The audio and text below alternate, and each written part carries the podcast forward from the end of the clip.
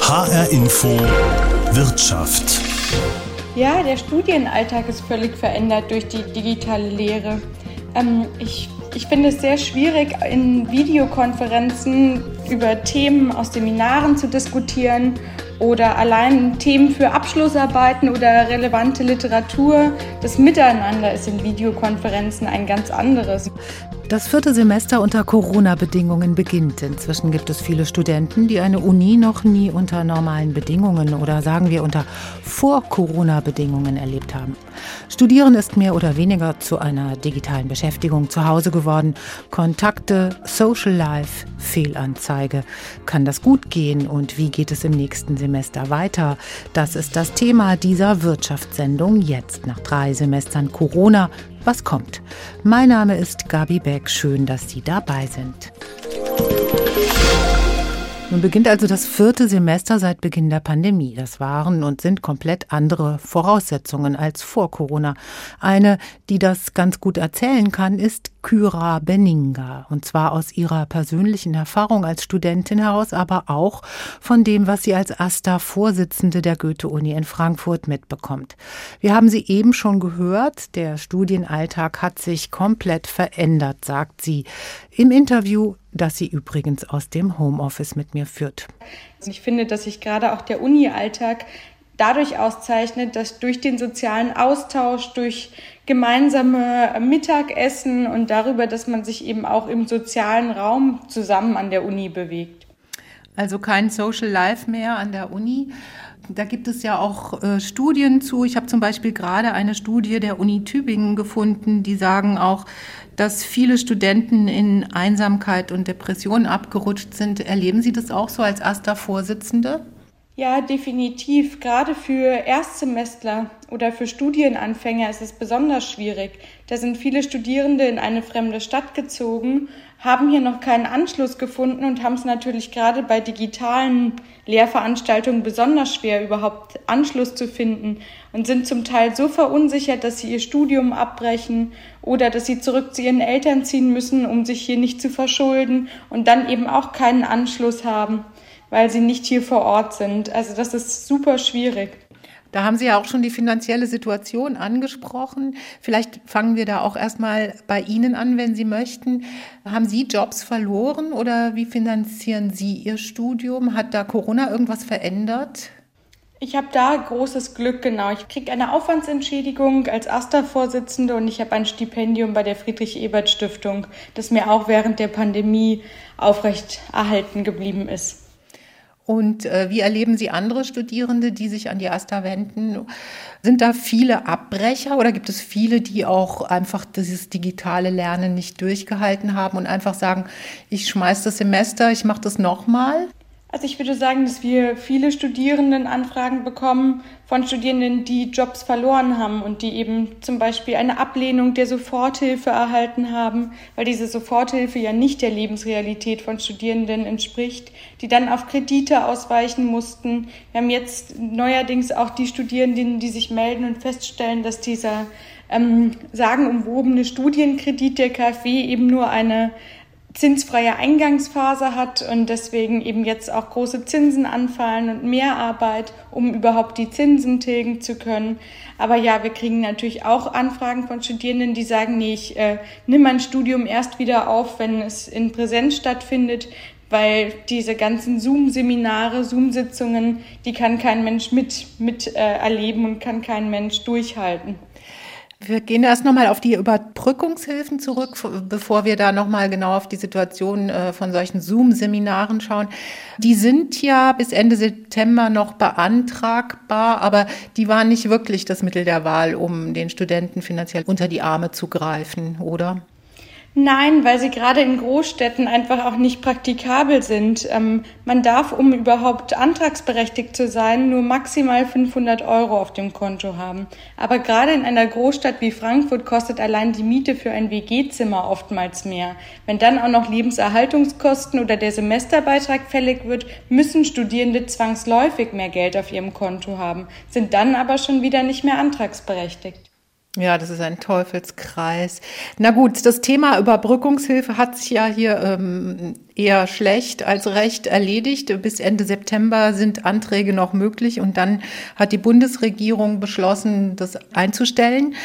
Nochmal zurück auf die Uni Tübingen, die ja diese Umfrage unter ihren Studenten gemacht hat.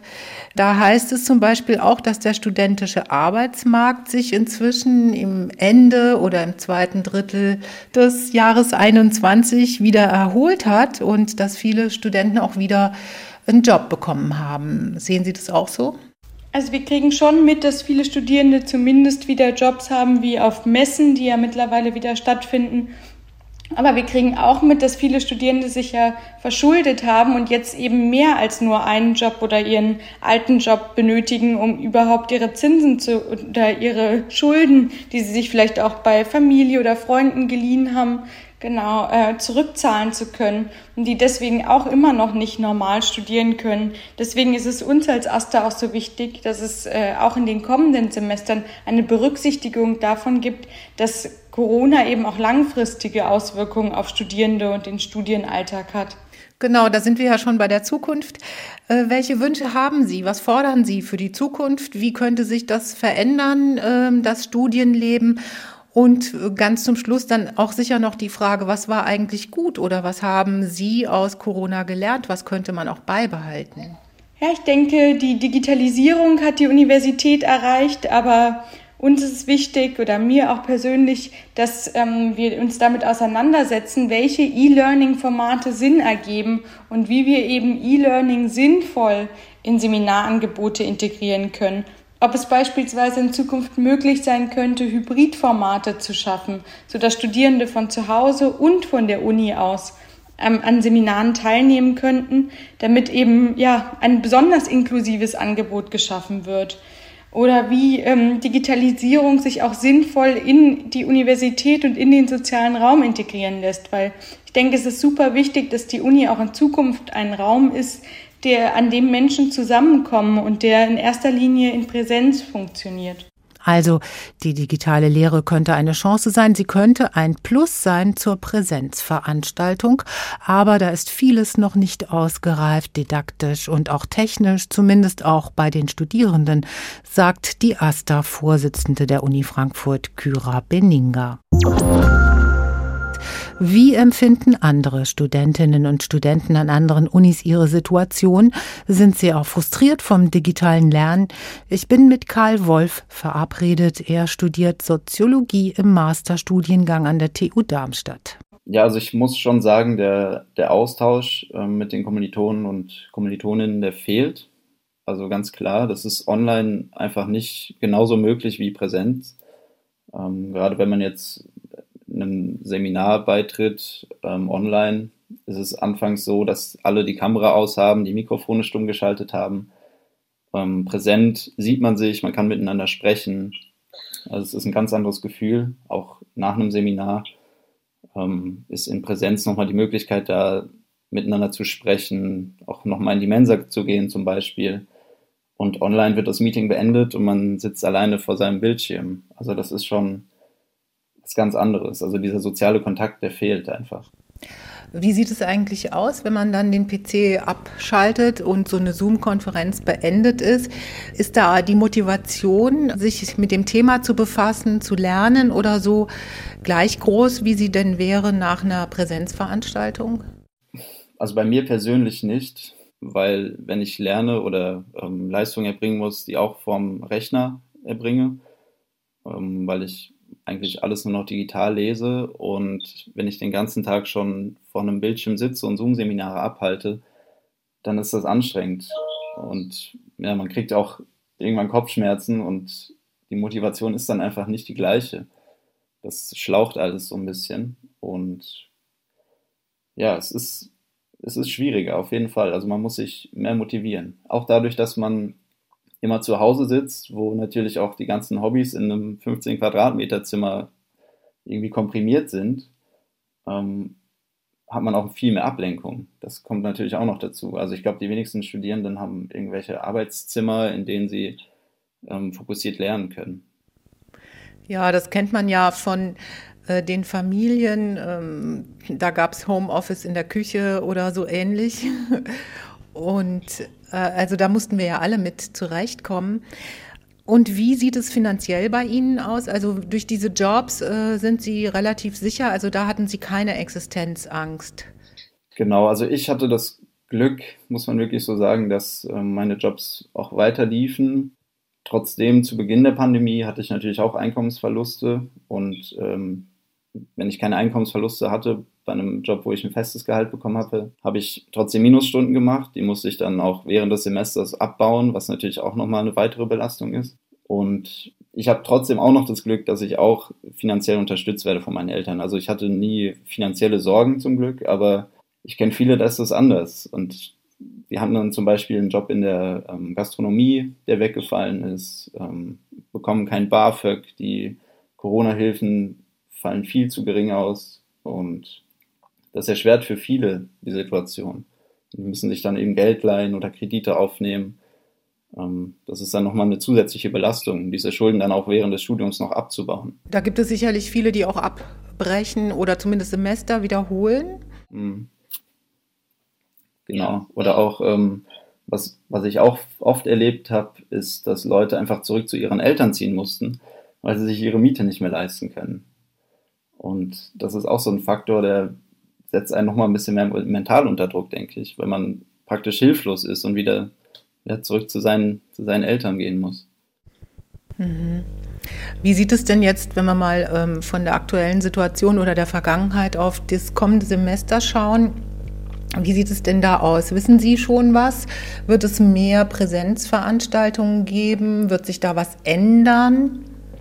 Also an der TU wird es natürlich irgendwo Präsenzveranstaltungen geben, aber das ist sehr, sehr mager. Was dort geplant ist, ist auch nichts Konkretes geplant, soweit ich weiß. Was wünschen Sie sich denn, was, wie es denn aussehen sollte oder was wünschen Sie sich persönlich auch für das kommende Semester? Also von der Uni wünsche ich mir einfach ein klares Konzept, dass ich planen kann, ähm, wann wird es wieder Präsenzlehre geben. Einfach, dass man ja so einen gewissen Hoffnungsschimmer hat. Und ich wünsche mir auch, dass gerade so Seminare, also jetzt im Master haben wir eigentlich nur noch Seminare mit Gruppen von, ja, ich sag mal 20 bis 40 Leuten. Also 40 ist schon eher selten. Und so solche Veranstaltungen sind einfach möglich, in Präsenz auch abzuhalten momentan. Also ich meine, die Bars haben geöffnet, Restaurants haben geöffnet. Es gibt schon einzelne Partys, die wieder veranstaltet werden können, aber genau von der Uni hört man halt eben sehr wenig.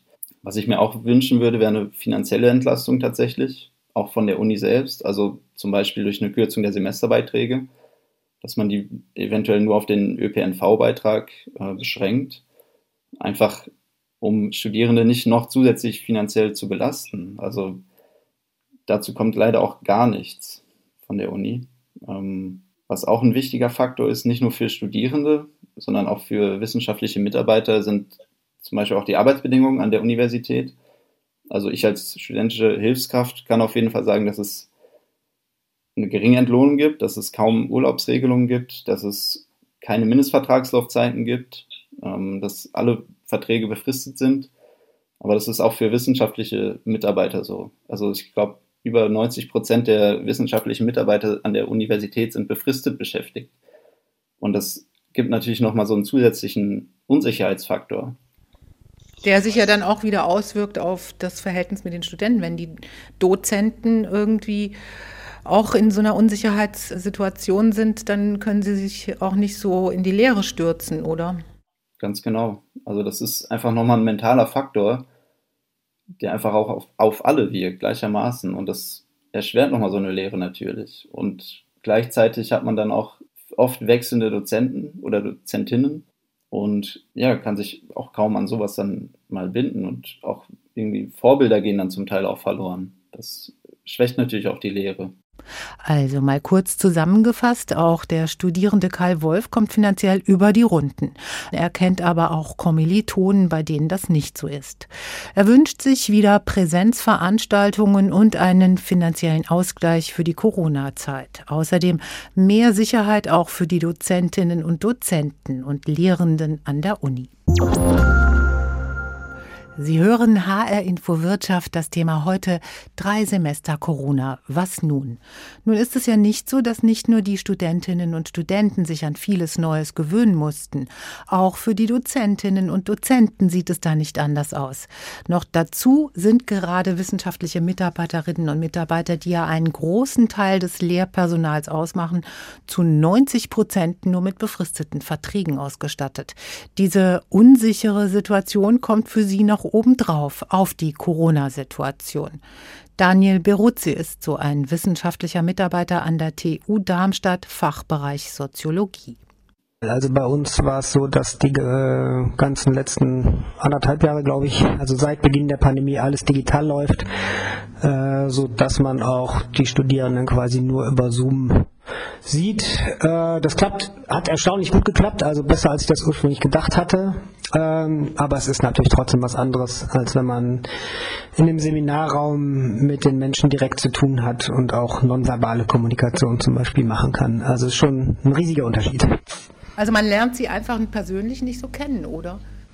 Ich habe überhaupt keine Ahnung, wer alles auf der Strecke bleibt. Also wen wir nicht mehr erreichen. Also da, äh, das ist sehr, sehr schwierig, weil man eben gar nicht mehr den Kontakt hat. Und gerade für diejenigen, die dann neu anfangen, äh, ist es ganz, ganz schwierig. Zum 1. Oktober beginnt offiziell das Semester. Wird es hybrid stattfinden an der TU Darmstadt oder ist das noch nicht klar?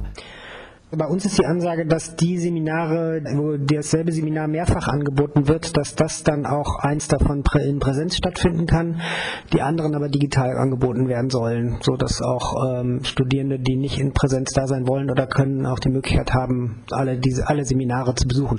Also wir, wir haben keine genauen Informationen, aber mein Stand jetzt ist, dass eher ein kleinerer Teil der Seminare wohl in Präsenz stattfinden wird und das allermeiste doch wohl wieder digital Oh, aber es kann auch sein, dass sich das noch ändert.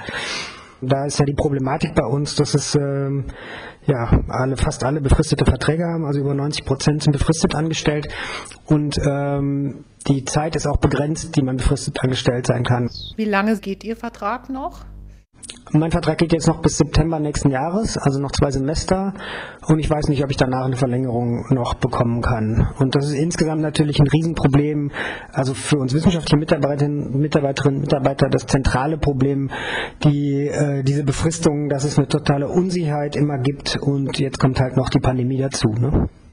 Fassen wir mal zusammen. Wissenschaftliche Mitarbeiterinnen und Mitarbeiter kämpfen mit der Unsicherheit, was ihre Zukunft betrifft, weil ihre Verträge befristet sind und gleichzeitig ist noch nicht klar, wie sie genau die Vorlesungen, die in einem Monat beginnen, durchführen sollen. Präsent oder digital. HR Info Wirtschaft. Wie soll es nun weitergehen? Das will ich jetzt im zweiten Teil der Sendung diskutieren, und zwar mit Gewerkschaftsvertretern, die besonders Studierende im Blick haben. Zum Thema Präsenzunterricht. Einige Unis haben schon konkretere Angaben gemacht, so etwa die University of Applied Sciences in Frankfurt. Veranstaltungen auf dem Campus werden ab Semesterstart wieder der Regelfall sein, so heißt es da. Online nur dort, wo es sinnvoll ist. Das ist grundsätzlich eine gute Entscheidung, findet Anna Kaufmann, die sich von Verdi für die Studierenden einsetzt, aber sie sieht eben auch Gefahren. Also so mein Stand ist, dass viele Hochschulen wieder äh, in den Präsenz äh, oder in die Präsenzvorlesungen einsteigen. Ähm, genau, und das wird, also weil auch jetzt zum Wintersemester hin, ne, und das wird halt auch schon von den Studierenden, mit denen ich in Kontakt bin, ähm, auch kritisch gesehen, weil ne, die, die Raten steigen wieder und es sind auch insbesondere jüngere Personengruppen, die halt vielleicht zum Teil noch nicht so flächendeckend durchgeimpft sind. Ähm, also sieht man ja in den Statistiken, was die Impfquoten betrifft, dass das ja äh, durchaus da Altersunterschiede gibt, ähm, die halt auch in der Natur der Sache jetzt lagen, was die Reihenfolge betraf und dass das durchaus auch skeptisch gesehen wird mit den Präsenzphasen. Äh, Tobias Cebok von der GIW, der Gewerkschaft Erziehung und Wissenschaft, will auf jeden Fall Präsenz favorisieren. Ja, grundsätzlich ähm, befürworten wir, dass die Hochschulen äh, wieder in Präsenz äh, ihre Lehre äh, beginnen, wenn auch schrittweise und mit dem richtigen Ziel, im Erstsemester ähm, wieder zurück äh, an die Hochschule in Präsenz zu bringen, natürlich unter Berücksichtigung der Hygienemaßnahmen. Aber wir hoffen eben auch, dass äh, fortgeschrittenere Semester dabei nicht aus dem Blick geraten. Und um in angemessenem Rahmen Präsenz für Studierende wieder zu ermöglichen, braucht es gute Hygienemaßnahmen an Hochschulen. Und auch da äh, könnte das Land oder könnten wir insgesamt an den Hochschulen noch besser werden. Ähm, also wir wünschen uns einen Ausbau von Luftfilteranlagen, ähm, vielleicht auch Bereitstellung, wenn Maskenpflicht herrscht, äh, von Mas Masken für ähm, Lehrende und Lernende ähm, äh, und auch die baulichen Voraussetzungen, die es eben äh, unter Corona äh, nötig macht, ähm, äh, diese Räume ordentlich zu lüften. Ähm, da sind die Hochschulen sehr unterschiedlich, auch je nach Standort innerhalb den, der Hochschulen ähm, aufgestellt. Das ist einmal sozusagen um schrittweise digital wird auch erhalten bleiben, aber um schrittweise in Präsenz ähm, zurückzukehren. Das vielleicht zu dem, diesem, äh, zu dieser Lehr und zu der Problematik, dass man sich eben zu wenig begegnet. Wenn uns also die Corona-Entwicklung kein Schnippchen schlägt, wird der schon in diesem Herbst in einigen hessischen Unis Realität werden, der Präsenzunterricht. Aber wie können sich die Hochschulen wieder erholen von Corona? Wie kann man die Studierenden, die auf der Strecke geblieben sind, wieder zurückholen? Auch mit diesen Fragen beschäftigen sich die Gewerkschaften. Anna Kaufmann von Verdi. Es ist schon absehbar, dass halt äh, der Geldbeutel der Eltern oder der eigene Geldbeutel, wie auch immer, schon ausschlaggebend ist, ob man in diesen Zeiten ein Studium durchaus gut über die Reihe kriegt oder nicht oder ob man es abbricht. So, also das werden uns die Zahlen wahrscheinlich dann in Zukunft zeigen. Aber wenn man halt guckt, dass eh schon die Durchlässigkeit für Kinder aus ArbeiterInnenfamilien oder Menschen, die auf dem zweiten Bildungsweg äh, äh, da und da jetzt eigentlich auf, auf Unterstützung angewiesen sind, ähm, dass das vielleicht die Personengruppen sind, die, also das ist eine Vermutung, die vielleicht jetzt als am ehesten vielleicht darüber nachdenken, Studium abzubrechen. Zumal sich ja auch Studienzeiten auch verlängern, weil Praktikas nicht gemacht werden konnten, weil irgendwie, also ne, Studiengänge, die mit vielen Praxisphasen verbunden sind, und dass das halt dann vielleicht eher ein Grund ist, okay, dann mache ich halt was anderes so und breche es ab. Also die, die Pandemie verschärft das. Um dem entgegenzuwirken, muss man also Studierende finanziell stärken. Das sagt auch Tobias Tschibok von der GEW.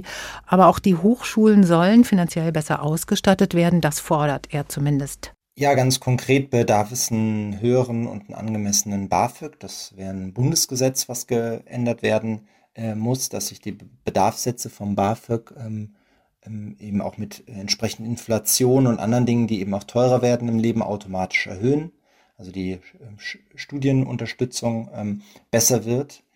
Ähm, äh, und ähm, in Ballungsgebieten, insbesondere in Rhein-Main, äh, muss unbedingt was an den Mieten getan werden. Und hier kann, kann auch das Land äh, eingreifen durch Förderung der Studierendenwerke und zusätzlicher Schaffung studentischer Wohnraumkapazitäten.